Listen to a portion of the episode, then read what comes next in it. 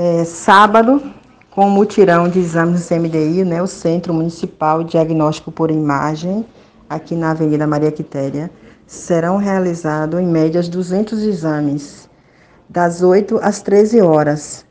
É, entre os exames realizados, nós vamos ter mamografia, raio-x, eletrocardiograma, ultrassom transvaginal. É, os atendimentos é, por ordem de chegada e é destinado aos pacientes de Feira de Santana, com pré-agendamento via central de regulação.